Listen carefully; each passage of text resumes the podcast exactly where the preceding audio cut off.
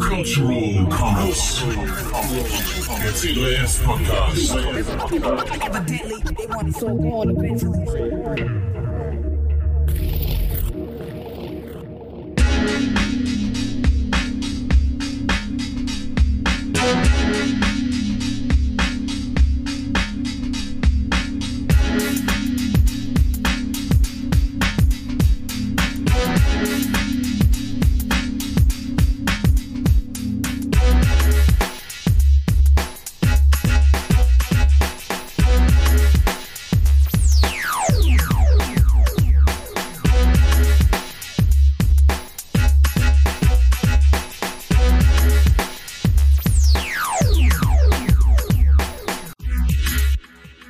Ich habe tatsächlich heute früh eine E-Mail bekommen, ja, von Joachim. Ich zitiere: Hi Florian, du hast doch immer nach Feedback zum C3S Podcast gefragt. Hier ist eins. Ich würde mir gern mal wieder einen anhören. es kam original heute früh und dann habe ich mir gedacht, naja, das ist ja ein, äh, ein gutes Timing. Dann nehmen wir doch sofort einen Den auf. nehmen wir sofort einen auf. Ich habe Mike angerufen. Mike hat gesagt, jau. Hallo Mike. Wollen wir die Folge heute auch vielleicht einfach gleich Joachim nennen? Joachim, Folge für Joachim. Ja. Sehr gut. Wie geht's dir, Mike? Gut. Immer noch ein bisschen erkältet. Das irgendwie ist hier immer so ein, so ein On-Off-Ding, aber eigentlich ganz gut. Bei euch ist kalt, ne? Äh, allerdings, ja. Also im Augenblick ist es echt arschkalt. Okay. Äh, sitzt du bei dir zu Hause oder im Büro? Mhm. Nee, nee, zu Hause. Zu Hause. Ähm, in Düsseldorf. Genau. Ich sitz ähm, wie gehabt in Mexiko-Stadt. Das wird auch noch eine Weile so bleiben. Draußen scheint die Sonne, das ist gut, aber meine Füße sind auch arschkalt. Ähm, aber hier ist sie, eine neue Folge von, du korrigierst mich, wenn ich es wieder falsch sage, Cultural Comments. Kulturelle Kommentare. Ähm, und Joachim, ja, diese Folge ist jetzt für dich. Ähm, wir haben, wir haben einiges hier an, an Themen und ich lasse den Mike dann gleich mal ganz viel erzählen. Ihr wart auf dem Kongress, ähm, gibt so ein paar Neues zum, zum unserem Zulassungsverfahren, zum Büro, ähm, bisschen was Neues äh, gab es bei der GEMA im letzten Jahr. Und dann haben wir noch so ein paar äh, neue C3S-Projekte, die wir hier zitieren wollen. Und wenn das dann nicht genug ist, dann fragt mal Fragen und dann reden wir darüber das nächste Mal. Der 33C3. Jetzt, äh, mir gehen ja diese ganzen äh, Kongressrückblicke auf den Geist in anderen Podcasts, aber ähm, wir waren auch da. Wir machen's kurz. Mach's kurz, Mike. Ja, wir waren da, es war super. Sehr gut. Was war so, äh, was für ein Publikum hattet ihr an, an unserem Stand, an der Assembly? Äh, das ist immer äh, halt, da kann ich mich nur wiederholen, das ist immer wieder total spannend, so mitzukriegen, wer so alles vorbeikommt. Diesmal war im Vergleich zu den Vorjahren äh, nach meinem Eindruck deutlich mehr ähm, internationales Publikum da. Also ähm, Leute wirklich von überall aus der Welt ähm, kamen äh, an die Assembly und äh, wollten von uns wissen, was wir machen. Und es gab auch äh, sehr viel Interesse an dem Adore-Projekt. Ähm, Mhm. Und äh, also das war wirklich, äh, das ist diesmal wirklich aufgefallen, dass wir sehr viel mehr auf Englisch sprechen mussten diesmal. Und das äh, war auch nicht nicht mehr so immer nur so dieses, ja, wie ist denn der aktuelle Stand? Klar, das gab's auch. Ähm, vielleicht war das diesmal nicht so häufig, weil wir im Dezember erst äh, News dazu veröffentlicht hatten. Ähm, aber es war doch schon sehr, ähm, waren schon eher sehr äh, Detailfragen, die gekommen sind. Aber wie immer sehr, sehr, sehr spannende Veranstaltung auf jeden Fall. Und jetzt sind wir alle sehr gespannt, wo der Kongress nächstes Jahr, beziehungsweise ja dieses Jahr stattfindet. Denn das war ja vorerst der letzte in Hamburg. Jetzt, Ja. wo sich da alles so eingegruft hat. Schauen wir mal.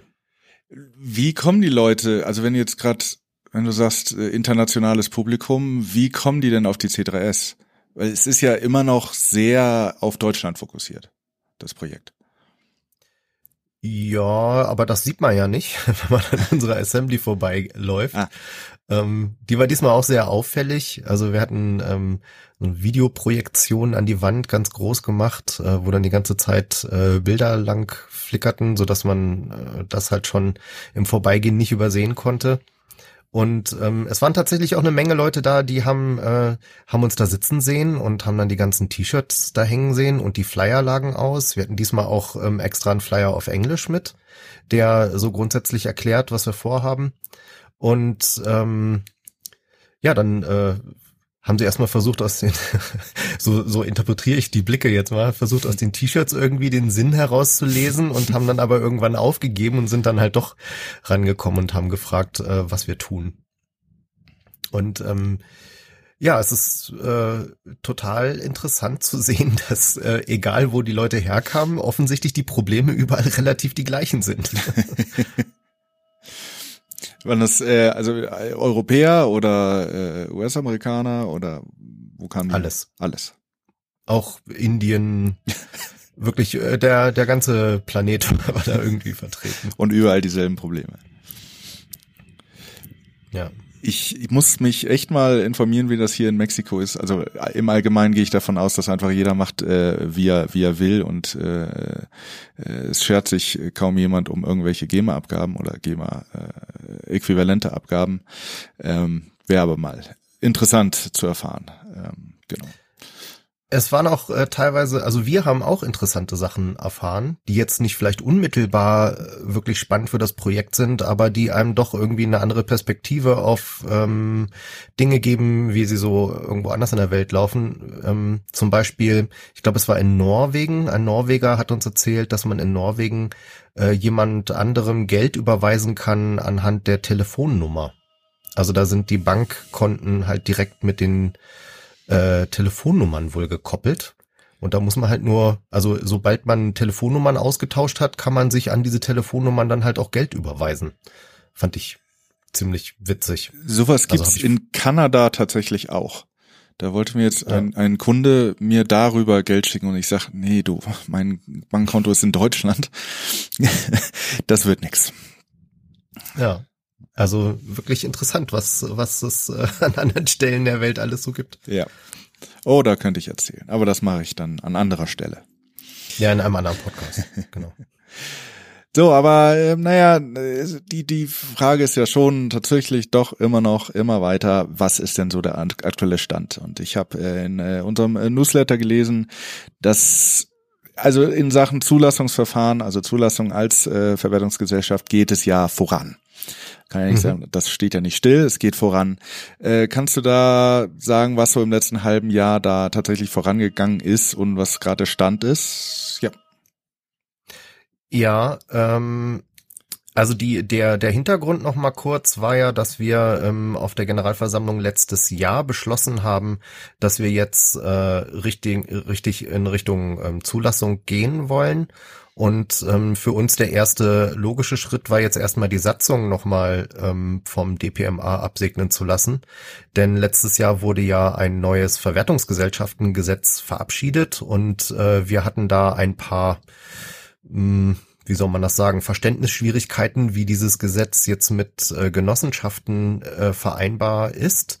Und deswegen haben wir jetzt unsere Satzung, nachdem das Gesetz äh, jetzt verabschiedet war, dann mal dem DPMA zugeschickt und da eben auch gleich angekündigt, dass das jetzt ähm, für uns der Auftakt ist, tatsächlich in die Zulassung zu gehen. Und ähm, der die, die nächsten Schritte sind dann quasi äh, das DPMA, also hat uns geantwortet, äh, dass jetzt die Prüfung ähm, der Satzung äh, voranschreitet und dass sie uns dann halt demnächst mit dem Ergebnis äh, über das Ergebnis informieren werden und äh, das wird für uns äh, die Weichenstellung, wie es dann ab diesem Punkt weitergeht. Es könnte sein, im Idealfall natürlich, dass unsere Satzung einfach so okay ist und wir dann wirklich einfach mit den nächsten Dokumenten äh, an das DPMA gehen könnten, Mhm. also zum Beispiel unseren Wahrnehmungsrahmenvertrag prüfen lassen, ob das soweit äh, für das DPMA okay ist ähm, oder den Verteilungsplan und so weiter. Äh, Es könnte aber auch, und das ist wohl wahrscheinlicher sein, dass das DPMA Dinge findet, äh, die wir ändern müssen, damit wir eine Zulassung bekommen. Und da ist es wiederum die Frage, ob das Dinge sind, die wir einfach durch äh, eine Änderung der Satzung auf der nächsten Generalversammlung klären können, weil es halt irgendwelche Details sind, die auf jeden Fall gesetzlich keine Probleme machen.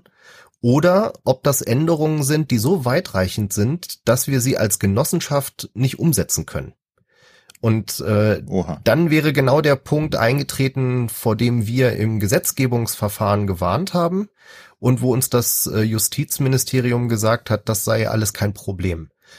Deswegen ist das jetzt halt äh, die Nagelprobe sozusagen. Das DPMA muss jetzt entscheiden, ähm, ob äh, wir recht hatten oder ob das Justizministerium da richtig liegt. Und ähm, ja, hoffen wir natürlich, dass wir Unrecht haben.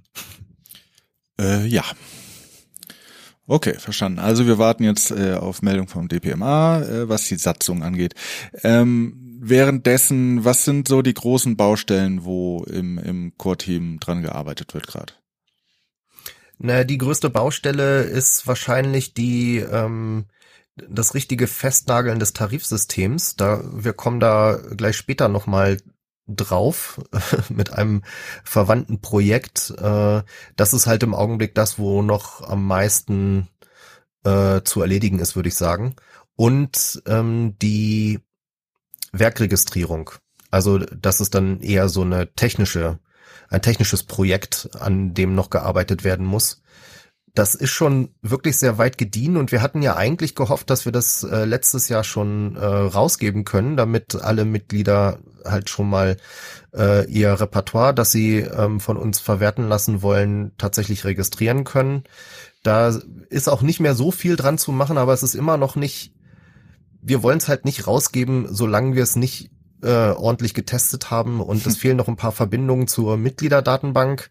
Also es steht im Augenblick, also die Software steht im Augenblick noch ähm, so ein bisschen ohne das Wissen da, äh, wer jetzt eigentlich Mitglied ist und wer nicht. Das muss halt noch verbunden werden und ähm, ja, da sitzen wir halt auch weiter noch dran. Das ist halt, ähm, das war zu äh, Adore-Zeiten beziehungsweise zu IMP-Zeiten, als wir in diesem Entwicklungsprojekt, äh, in diesem geförderten Projekt gearbeitet haben, äh, sind wir da schneller vorangekommen mit sowas, weil da einfach äh, mehrere Leute bezahlt dran gearbeitet haben. Ja. Und jetzt ist es halt wieder so, äh, wir kommen nur dazu, was halt die einzelnen Entwickler ähm, so nebenbei in ihrer Freizeit schaffen. Ja, also daran, aber Harvard es an Entwicklern oder an bezahlter Entwicklerzeit? Oder was, was wäre so das eine Ding, womit man die Entwicklung am besten vorantreiben kann? Es würde natürlich helfen, wenn äh, Entwickler kommen, die ähm, halt mit den verschiedenen Frameworks, mit denen wir da arbeiten, sich auskennen. Also ähm, Python, Triton und so weiter. Das Problem, was ich daran sehe, praktisch, ist äh, wahrscheinlich, dass es eine unglaubliche Einarbeitungszeit sein dürfte, bis man die gesamten Konzepte, die wir da implementiert haben, tatsächlich so durchdrungen hat, dass man sinnvoll helfen kann. Mhm. Beziehungsweise ähm, das wird man nicht von alleine schaffen, sondern äh, da müssen dann auch Leute, die an dem Code gearbeitet haben, sich die Zeit nehmen, das genau zu erklären, wie das funktioniert. Äh, und das sind im Prinzip genau die gleichen, denen die Zeit fehlt, den Code selbst weiterzuentwickeln.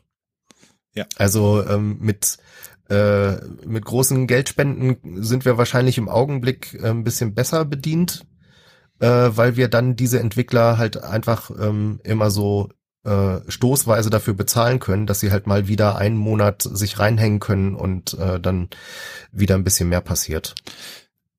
Ja. Wer, wer von äh, unseren Entwicklern ist, steht da, also ist da äh, jederzeit bereit für so ähm, zeitweise Bezahlung? Ich nehme mal an, Alex ist immer noch am Start. Genau, Alex steht da an vorderster Front und ist auch äh, derjenige, der da am tiefsten drinsteckt äh, in, Ja. in dem Code. Ähm, Thomas äh, sitzt noch ähm, mit in dem Entwicklerteam und äh, Udo hätte wahrscheinlich auch nichts dagegen, weiter an dem Projekt mitzuarbeiten. Okay, alles klar. Ähm, wir sind umgezogen. Das Das Büro stimmt. ist umgezogen innerhalb Düsseldorfs. Immer noch Düsseldorf, das ist ja ganz schön.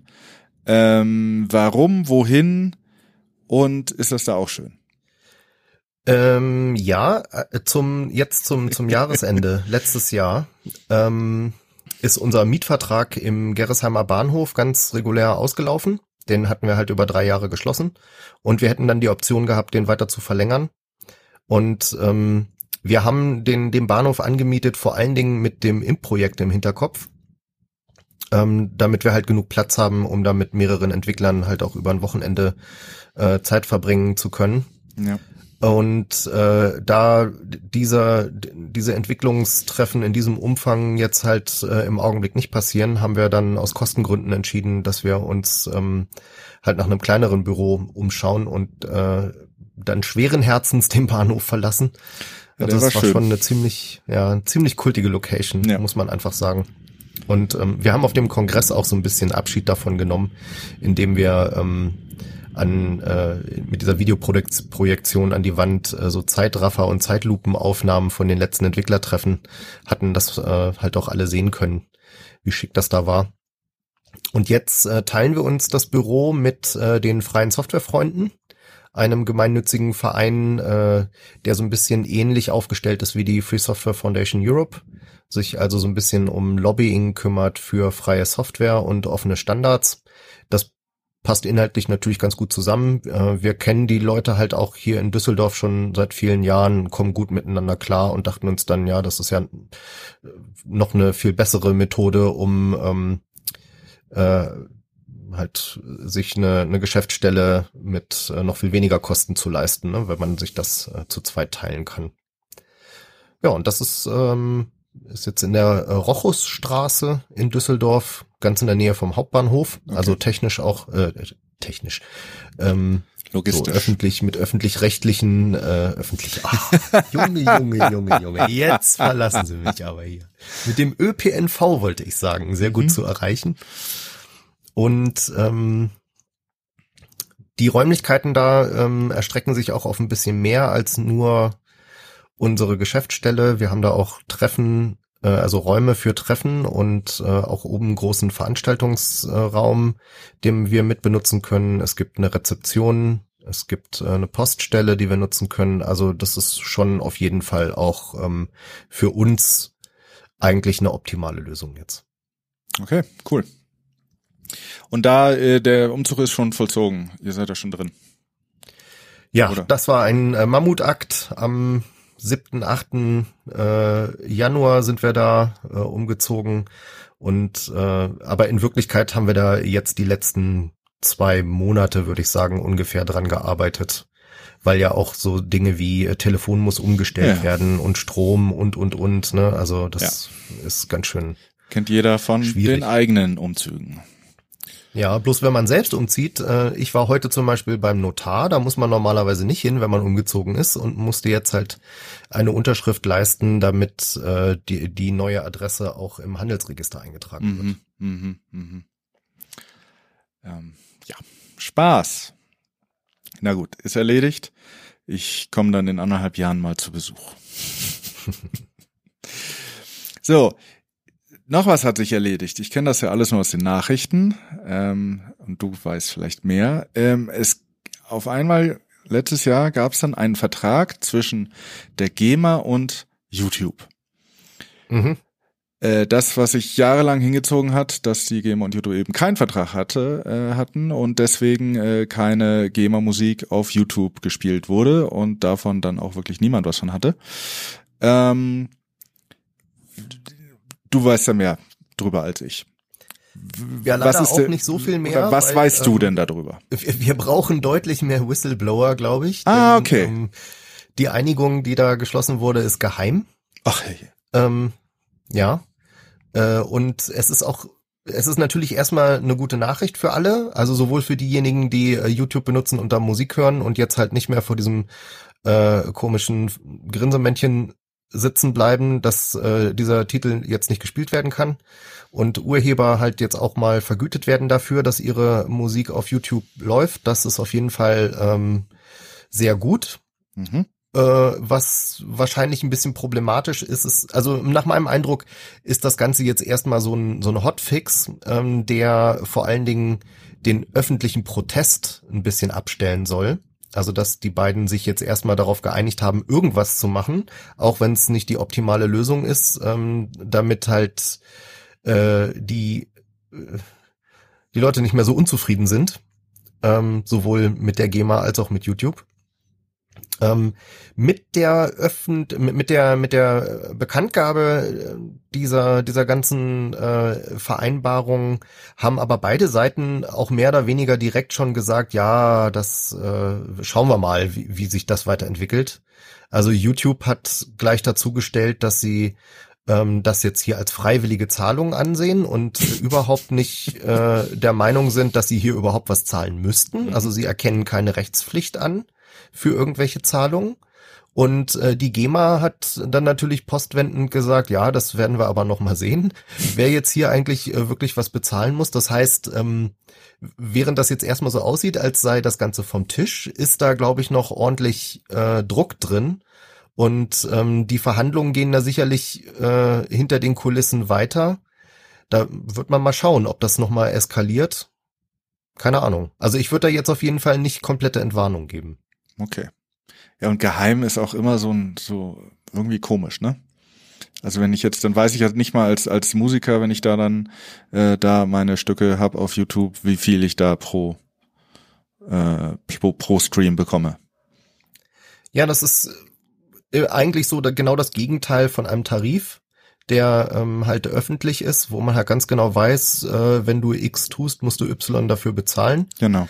Ähm, und hier ist es halt so, dass sich wahrscheinlich vor allen Dingen äh, Google nicht das Zepter aus der Hand nehmen lassen will, wenn sie mit anderen Verwertungsgesellschaften in Verhandlungen gehen. Dann ist es natürlich besser, wenn keiner weiß, was sie schon mit anderen Verwertungsgesellschaften für Verträge ausgehandelt haben. Natürlich. Ja, also diese ganze Für die GEMA-Mitglieder ist es natürlich blöd, ne, dass sie ja. jetzt da überhaupt gar nicht wissen, ob da, also sie können ja deswegen dann äh, auch schwerlich überprüfen, ob korrekt abgerechnet wurde. ja. Ähm, na gut, werden wir sehen, was da äh, weiter passiert. Noch ein GEMA-Thema. Fällt mir wieder auf, demnächst muss Johanna wieder dabei sein, damit sie ihre Geschichtsstunde weitermachen kann.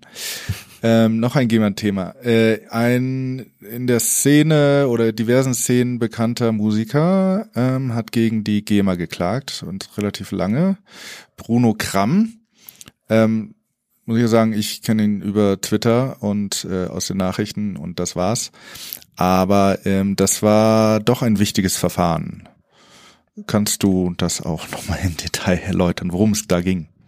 Ja, ich versuche das mal einzuordnen. Ich würde sagen, das ist tatsächlich ein Thema, wo es sich lohnen würde, mal eine ganze Sendung zuzumachen und jemanden einzuladen, den man da mhm. zu löchern kann. Das äh, können wir ja noch mal irgendwie in der redaktionsintern besprechen. Machen wir.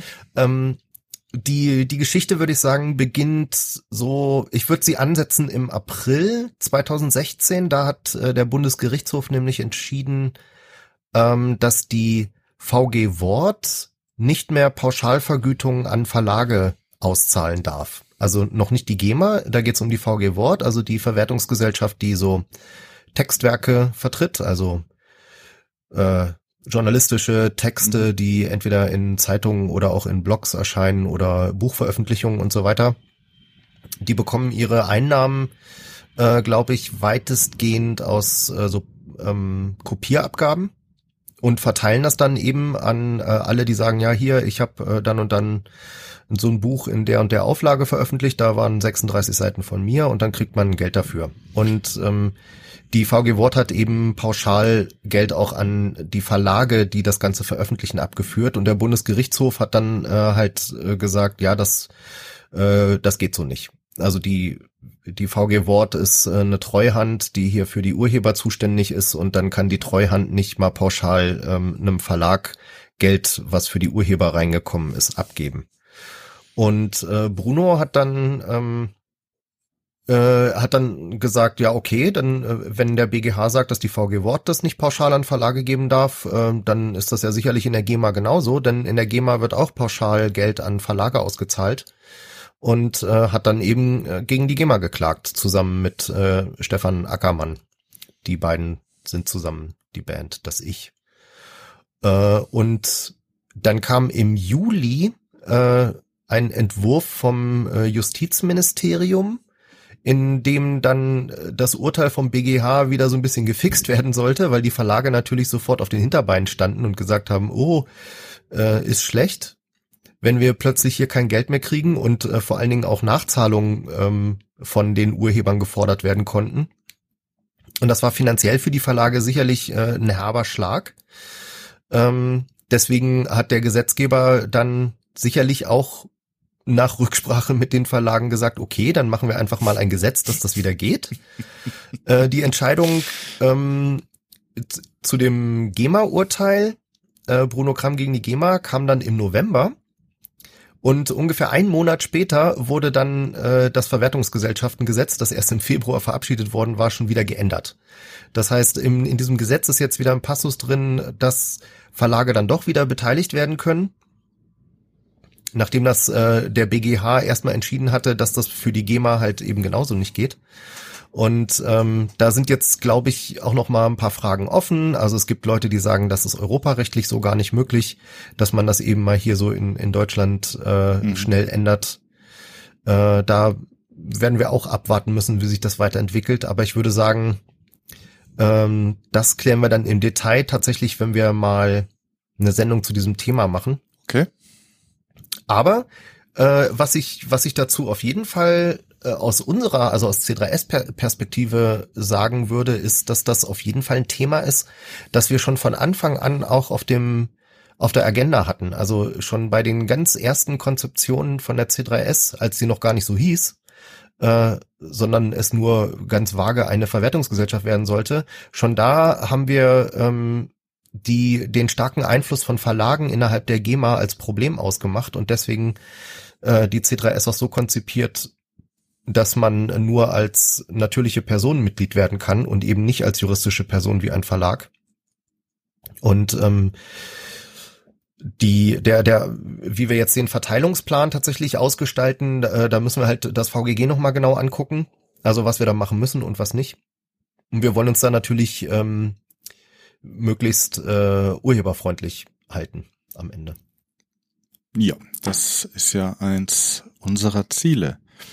Okay, ähm, abgemacht. Wir machen also eine Sendung zu und laden uns da mal einen Gast ein, der das Ganze noch besser kennt als wir.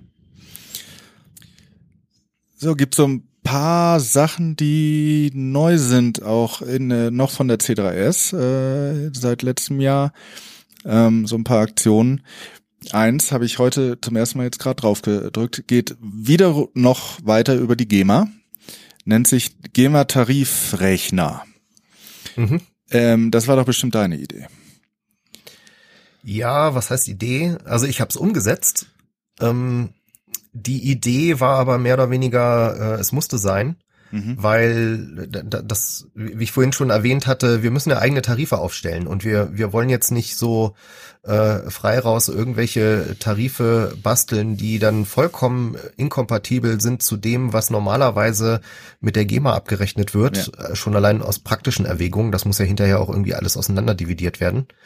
Ähm, das heißt, äh, solange das nicht irgendwie mit unseren Grundsätzen kollidiert, äh, wollen wir da möglichst äquivalente Lösungen finden, weil wir auch von Anfang an schon gesagt haben, dass wir mit der GEMA jetzt nicht in so einen äh, Dumpingkampf wollen. Ja. Also wir wollen jetzt nicht alles irgendwie nur billiger machen und dann äh, werden die Leute schon bei uns die Musik kaufen. Das wäre ja auch nicht im Sinne der Urheber.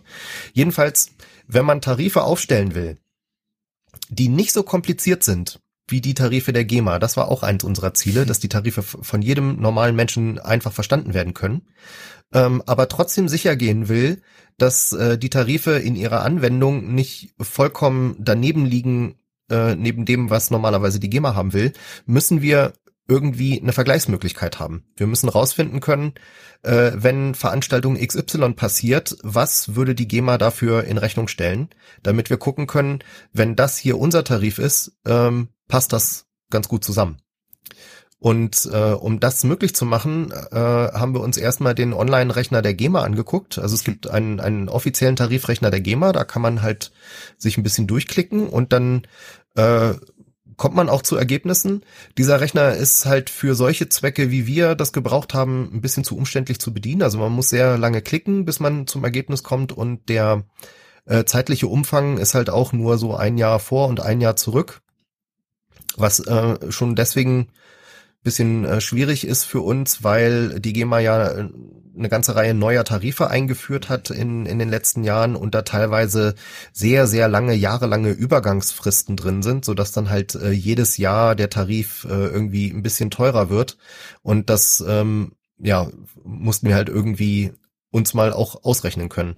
Und deswegen habe ich mich dann irgendwann hingesetzt und habe äh, ein paar von diesen Tarifen, die für uns erstmal unmittelbar interessant waren, ähm, ja einfach mal selbst in, in Software implementiert, so dass halt die Tarifkommission äh, sich das sehr schnell und übersichtlich äh, machen kann, um rauszufinden, was denn für welche Nutzung bezahlt werden muss. Aha. Ich bin jetzt hier. Ja, und wie wir so sind, so. haben wir das ganze Ding dann gleich ins Internet gestellt, weil das ja sicherlich nicht nur für uns interessant ist, sondern auch für alle möglichen anderen Leute. Ähm, und dann, ja, dachten wir uns, ja, dann machen wir doch gleich äh, freie Software draus. Ähm, an der Stelle möchte ich übrigens nochmal äh, explizit den äh, Tarifexperten von der GEMA danken. Denn wir wollten natürlich da auch keinen Murks rechnen und haben unseren Rechner deswegen, bevor wir ihn veröffentlicht haben, äh, mal der GEMA vorgelegt und äh, gefragt, ähm, ob wir da richtig rechnen, ob sich das mal angucken können. Und äh, da sind irgendwie noch so zwei, drei Kleinigkeiten dann auch aufgefallen, die irgendwie noch nicht richtig implementiert waren, aber ähm, wir gehen jetzt halt davon aus, dass der Rechner erstmal korrekt rechnet. Okay. Also der Rechner, den gibt's hier, das verlinken wir natürlich, aber ich bin jetzt hier gerade auf calc, c-a-l-c.c3s.cc, Schrägstrich, GEMA Tarif, also Tariff, also Tarif mit Doppel-F, das ist Englisch, oder? Mhm. Äh, also und in, den Source Code gibt's bei GitHub im, unter bei der C3S Organization. Genau, das ja. ist auch im in dem unter dem Überlink äh, ja, verlinkt. verlinken wir.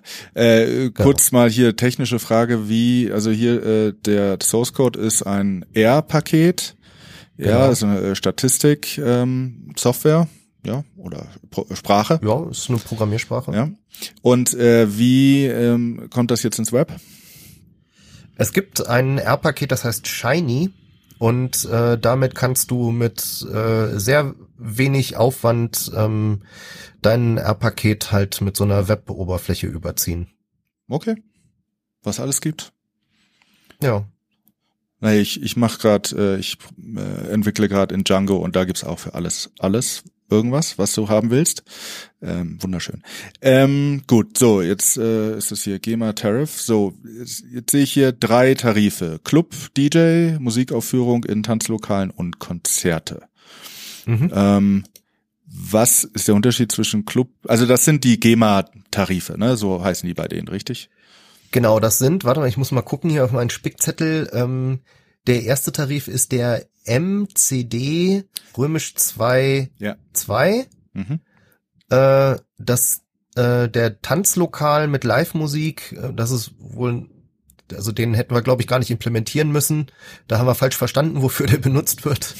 Ähm, das ist der UT1 und äh, Live-Konzerte werden über den UK1 abgerechnet. Ist hier auch alles schön verlinkt zu den offiziellen genau. PDFs. Okay. So. Ja, und dann kannst du halt, je nachdem, welchen dieser Tarife du ausgewählt hast, äh, gibt's dann da verschiedene äh, Schieberegler oder auch ähm, Felder, wo man was eintippen kann.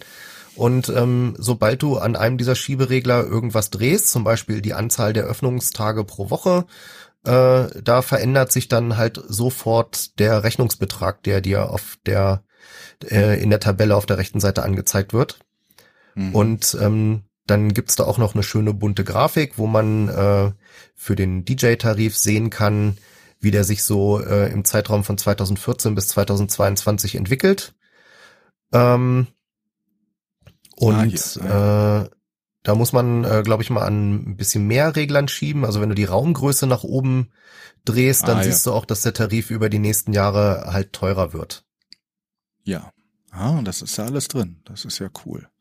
Maximal. Und wenn du jetzt äh, in der Tabelle auch sehen willst, ähm, was müsste ich denn jetzt im Jahr 2020 bezahlen, Ja. dann äh, schiebst du unten einfach den äh, Jahresregler Ja. auf 2020 Oder und dann auf aktualisiert sich- 2,02, wie, wie es bei mir ist. Ja, das liegt daran, dass dieser, ähm, das ist halt irgendwie amerikanische Notation. Ja, ja. Äh, deswegen sieht die 2014 halt wie 2,014 aus. Ah, ja, okay, okay. okay. Naja, das gibt Schlimmeres. Okay. Sieht sehr kompliziert Ja, aus, aber ja. Das ja, ist ja es mal ist, cool. also die, die Tarife sind ja halt auch kompliziert und es gibt da deswegen so viele Schieberegler, weil wir ähm, hier in diesem Rechner tatsächlich alle äh, Sonderoptionen implementiert haben, die der Tarif vorsieht. Also wenn es irgendwie Mhm. Benefiznachlässe oder Nachlass für äh, Jugendförderung oder Gesamtvertragsnachlässe und und und gibt, dann äh, findest du für alles hier irgendwie so eine Checkbox oder einen Schieberegler. Ähm, weil das eben genau das war, was wir brauchten. Okay. Das heißt, wenn ich jetzt hier äh, irgendwo im Kulturzentrum ein Benefits-Konzert mache und so und so viele Leute kommen oder so und so viel Einnahmen äh, erwarte ich, dann kann ich hier hingehen und mir das ausrechnen lassen. Und wenn dann die äh, GEMA äh, eine Rechnung schickt und die stimmt nicht hiermit überein, können wir sagen, kann, kann ich sagen, hier C3S sagt aber anderes. Also so, so, solange die Angaben, die man hier gemacht hat, äh, tatsächlich korrekt waren, äh, sollte eigentlich bei unserem Rechner nichts anderes rauskommen als bei dem offiziellen GEMA-Tarifrechner. Also ich würde für solche Fälle, wo man wirklich mit der GEMA im, im Clinch ist, über Beträge, äh, würde ich den offiziellen GEMA-Rechner nehmen. Mhm. Mhm. Gut, der ist hier auch verlinkt, wenigstens. Ja, ist Genau. hier verlinkt. Ja. Okay, cool. Und äh, irgendwann wird es dann auch den C3S-Tarifrechner geben. Ja, genau, dann äh, sieht man dann so schön beide Tarife nebeneinander und äh, kann da halt auch lustig hin und her schieben. Ich möchte hier gerne noch ein paar mehr von den GEMA-Tarifen auf jeden Fall noch äh, nachimplementieren. Wir hatten auch übrigens schon eine Anfrage von einer Firma, äh, die irgendwie Dienstleistungen für, für Musiker macht. Äh, die wollte, die hatte nachgefragt, so ja, wir haben da gehört, Sie haben da diesen Rechner und äh, der soll auch freie Software sein. Äh, stimmt das denn? Dürfen wir den benutzen? Aus dieser E-Mail ging dann aber irgendwie leider hervor, dass sie mit dem Begriff freie Software noch nicht so ganz sicher umgehen. Ja. Also sie haben das wohl mehr wie Freeware gedeutet. Ähm, wir haben eine Lizenz gewählt für diesen Rechner, der die, die verlangt, dass äh, also man kann diesen diesen Source Code äh, für alles Mögliche verwenden. Allerdings muss man Veränderungen, die man daran macht, auch wieder der Öffentlichkeit unter der gleichen Lizenz zukommen lassen. Und äh, ich glaube, das wollte diese Firma nicht. Das ist äh, wieder die AGPL, nicht? Genau. Also das heißt, wenn die irgendwie äh, jetzt diese Firma einen äh, Dienst für Musiker anbietet oder was weiß ich, irgend so eine Serviceportal hat und dann äh, äh, diese diese GEMA-Tarif-Software äh, da drin benutzt und dann verändert, dann müssten diese Veränderungen äh, auch wieder öffentlich gemacht werden. Ja. Das ist halt so ein Geben und Nehmen, ne? Ja, ja, nee, das äh, macht schon Sinn. Wir hatten da schon mal drüber gesprochen, äh, weil das ist so die Lizenz, auch die auch für die anderen äh, Softwareprojekte gilt, nicht? Also da, wo es Sinn macht. Ja, genau. Okay. Okay, das finde ich, äh, finde ich auf jeden Fall spannend. Noch ein anderes Projekt, das finde ich ja sehr schön, ähm, nennt sich Near You. Mhm. Ähm, das wurde losgetreten von Julian, richtig? Genau, Julian und ich glaube, sein Bruder hat Ja, das sein umgesetzt. Bruder hat das umgesetzt, genau. Wir hatten da miteinander zu tun. Ähm, wenn man hier auf die entsprechende, also das ist www.c3s.cc-nearyou, near you, nahe dir, aber auf Englisch, geht, dann sehe ich eine äh, Deutschlandkarte in grün mit orangenen Fähnchen. Ähm, da ist doch bestimmt auch Düsseldorf dabei. Ja. Was, wer ist denn auf dieser Karte hier verzeichnet? Da sind äh, C3S-Aktive drauf, beziehungsweise Leute, die sich für die C3S interessieren und Lust drauf haben, ähm, vielleicht andere Leute zu treffen, damit man äh, zusammen was machen kann oder sich halt einfach nur, was weiß ich, abends treffen will, Bierchen trinken und äh, über Verwertungsgesellschaften reden oder über Musik oder was auch immer. Ähm, es ist halt äh, so ein bisschen der Versuch, äh, die Community sichtbarer zu machen. Also, dass wir mehr wissen, mhm. wo, wo sind Leute. Vielleicht, wenn wir mal irgendwo weiter weg Vorträge haben, dass man da gezielt den Leuten Bescheid sagen kann. Ähm, ja, und wer ähm, auf dieser also wer auf dieser Karte auch auftauchen will, der ähm, schickt einfach eine E-Mail an Julian. Die E-Mail-Adresse ist direkt über der Karte, kann man anklicken. Ja und äh, dann taucht man da auf. Also man muss jetzt auch keine Angst haben, dass da dann irgendwie das halbe Leben steht, sondern ähm, äh, man bekommt quasi nur ein, äh, ich glaube, man bekommt ein Kontaktformular, ne? Ja, ähm, bei dir steht jetzt Mike, Düsseldorf. Und wenn man da draufklickt oder kontaktiert, äh, kontaktieren klickt, dann steht da E-Mail an Mike und dann kann man seinen Namen, seine E-Mail-Adresse und seine Nachricht da rein schreiben und das war's. Also über dich weiß man nur deinen Vornamen. Und dann ja nicht mal, dass du es bist. Genau. Genau. Es gibt die Variante, äh, die bis Karte jetzt. auch bis jetzt, jetzt äh, die äh, ähm, Karte auch für Europa. Da ist dann, ich sehe eine Person in äh, in der Schweiz und zwei in Österreich, inklusive unserem Fight. Und wer äh, auf der Europakarte ganz weit rauszoomt, ja, ganz weit, ganz, der findet auch jemanden in Mexiko. Das finde ich ja besonders gut. Ja, unser Verständnis von Europa ist ein sehr weites. Läuft. Wie viel T-Shirts habt ihr auf dem Kongress verkauft? Oh, ähm, das kann ich dir ehrlich gesagt nicht so genau sagen, aber wir haben ordentlich verkauft. Das sind weiterhin beliebt. Gibt nach ja? wie vor Interesse an äh, C3S Merchandise. Das ist ähm, auch sehr schön. So, und jetzt die wir hatten diesmal auch sehr schicke Aufkleber mit übrigens. Die haben wir nicht verkauft, die haben wir einfach so rausgegeben. Die Works for Me? Ja, es gab Special äh, 33C3 Aufkleber und es gab auch eine Neuauflage der GEMA Hacken Aufkleber. Und ich habe beide hier liegen, äh, hm. weil Bruder sie mir geschickt hat. Sehr schön. So, wenn ich aber selbst noch mal ein T-Shirt bestellen will und vielleicht aus Deutschland, nicht aus Mexiko, wo gehe ich dann hin? Dann äh, kann man jetzt inzwischen äh, sein Glück bei Spreadshirt versuchen. Wir haben einen Spreadshirt-Shop aufgemacht, äh, was für uns so die äh, am wenigsten arbeitsintensive Option war, Merchandise anzubieten. Also es gibt dann auch immer ein paar Euro für die C3S, wenn ihr da irgendwie euch eindeckt. Und es gibt dann nicht nur T-Shirts, sondern es gibt auch äh, Tassen und was weiß ich nicht alles. Ähm, die Adresse haben wir verlinkt. Schaut euch das doch mal an. Wenn ihr äh, Ideen für weitere Motive habt, ähm, schickt uns eine E-Mail. Freut uns immer. Ist da ja schnell gemacht. Ich finde die Tassen super. Schön das Logo, schön in groß. Ich glaube, so eine will ich haben. Katrin fliegt ja, im Sommer rein. nach Deutschland für zwei Wochen, vielleicht geht das ja. So, jetzt äh, nochmal ein. Ja? Diesen Shop übrigens, äh, den hat hauptsächlich äh, Regina gemacht. Okay. Super. Ähm, noch, noch ein Kommentar von mir als äh, ähm, bald vielleicht irgendwann ehemaliger WordPress-Entwickler. Äh, ähm, der Grund, warum also ein Grund, warum äh, der Laden jetzt bei Spreadshirt ist und nicht äh, eigen gehostet und eigen äh, entwickelt, liegt einfach daran, dass äh, wir im, immer noch jemanden suchen, der sich mit WordPress auskennt. Also die Idee war eigentlich war angedacht und es war auch schon angefangen, äh, so äh, eine Standard WooCommerce WordPress Installation zu machen und dann unseren eigenen Shop ähm, hatten wir teilweise auch schon für den äh, das den Wintervorrat aber mhm. ganz ehrlich, ähm, äh, neben mir gibt's irgendwie äh, keinen, der sich äh, auch nur ein bisschen irgendwie mit WordPress beschäftigen will. Ähm, und da sehe ich auch noch, also da haben wir tatsächlich noch Bedarf. Nicht für den Shop jetzt, sondern für anderes. Wenn also ihr ähm, in WordPress macht und äh, Bock habt, uns zu unterstützen, äh, schreibt mir direkt am besten, ähm, weil ich immer noch äh, alle Zugänge und alles hab.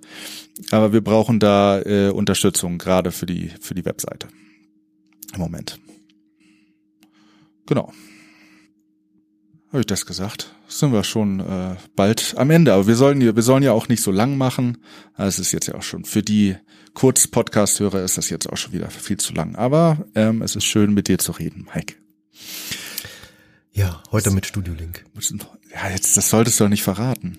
Ach so. Ich dachte, die Leute kommen dann, äh, schreiben mir und sagen, oh, was ist das für eine geile Warum Qualität? Ist so Warum ist das so gut? Naja, abwarten. Ähm, sowas äh, steht demnächst an. Ich habe auf meinem Kalender hier die Generalversammlung stehen, die auch gar nicht mehr so lang weg ist. Ähm, am 1. und 2. April. Ähm, das Übliche halt, nehme ich mal an. Ja, bloß diesmal an einem äh, unüblichen Ort, nämlich äh, zwar schon wieder in unserem HQ in Düsseldorf, aber jetzt halt eben im neuen. Okay. Also können sich dann die Mitglieder, die äh, den Weg zur Generalversammlung antreten, sich dann auch gleich anschauen, wie unsere neue Geschäftsstelle aussieht. Räumlich dürfte das auf jeden Fall passen. Da müsste genug Platz sein. Ja, also Und ähm, wer, wer jetzt schon absehen kann, dass er äh, Anfang April nicht nach Düsseldorf äh, kommen kann zur Generalversammlung, ähm, sollte sich schon mal äh, das äh, mit den Form Formularen vertraut machen, um äh, eine Stimmvollmacht zu erteilen, damit wir auf einer möglichst breiten Basis diese Generalversammlung abwickeln können. dann jetzt nochmal direkt die Frage an dich, weil äh, selbst äh, Meinhard konnte sie beim letzten Mal mir nicht beantworten. Ähm, diese, diese Stimmvollmacht, muss die im Original vorliegen oder reicht ein Fax oder eingescannte E-Mail? Ich frage für mich, nicht mal für einen Freund. Also, ich sag mal so, wenn noch nicht mal Meinhard als Jurist diese Frage so einfach beantworten kann, dann kannst du das doch nicht von mir verlangen. Na gut. Also, ich würde diese Frage so beantworten, wenn uns die Sachen schriftlich per Post vorliegen, dann ist auf jeden Fall alles im Lack.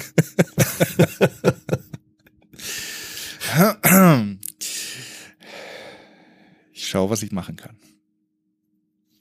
Es ist halt schwierig, ne? Weil ähm, wenn es dann irgendwie da, also gerade wenn das so ein Thema ist, wo auch Juristen sagen, ja, können wir jetzt nicht so genau sagen, schauen wir noch mal in die Setzung und was sagt hier das und das Gericht, ähm, dann sind das halt immer so Punkte, weswegen jemand, äh, der es böse meint, so eine ganze Sitzung anfechten kann. Ja. Und äh, das will man natürlich nicht, gerade für diejenigen, die dann tatsächlich irgendwie weit angereist sind, ist das halt blöd, wenn dann äh, einen Monat später rauskommt, ja, Edge müssen wir alles nochmal machen.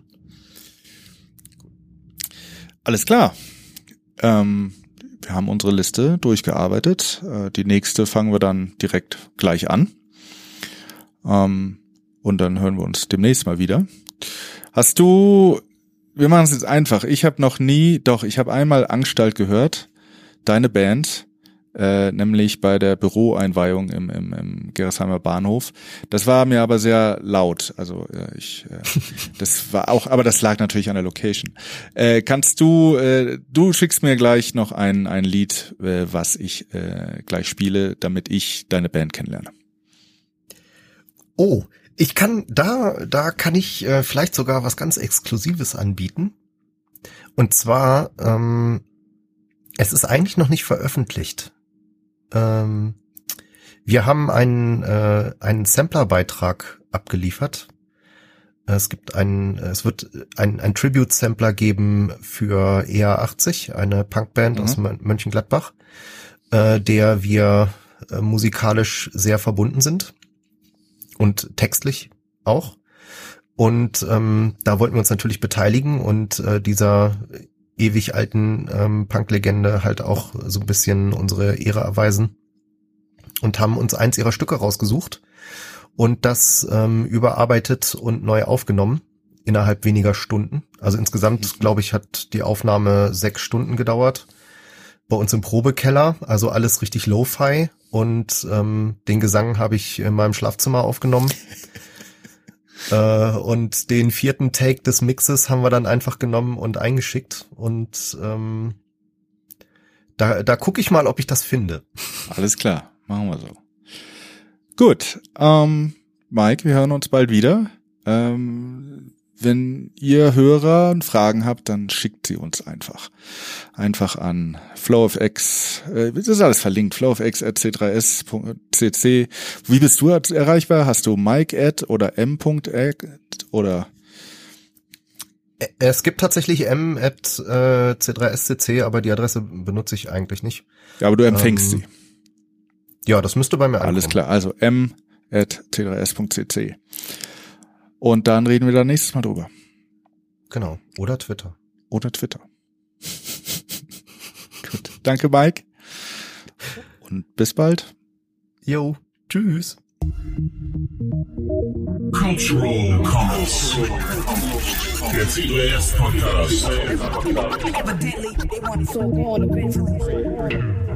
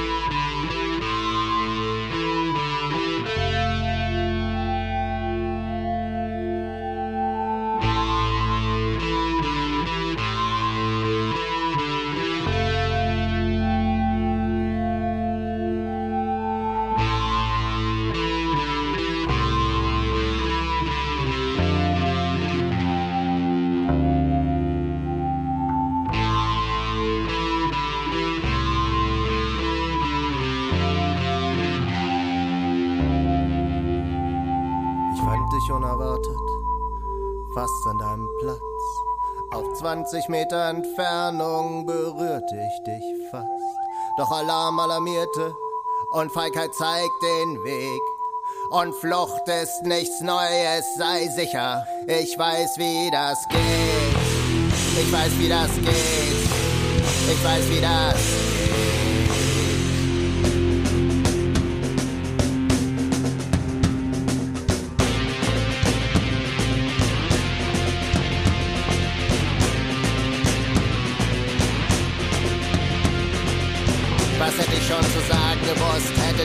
gestanden und nur geschaut nach vorne Schweigen und wär nicht mehr aufgetaut. Doch ich ging noch zur anderen Seite, um verstohlen das Fenster zu sehen. Du warst so klein in der Ferne und ich, ich hatte dich gern. Ich hatte dich gern. Ich hatte dich gern.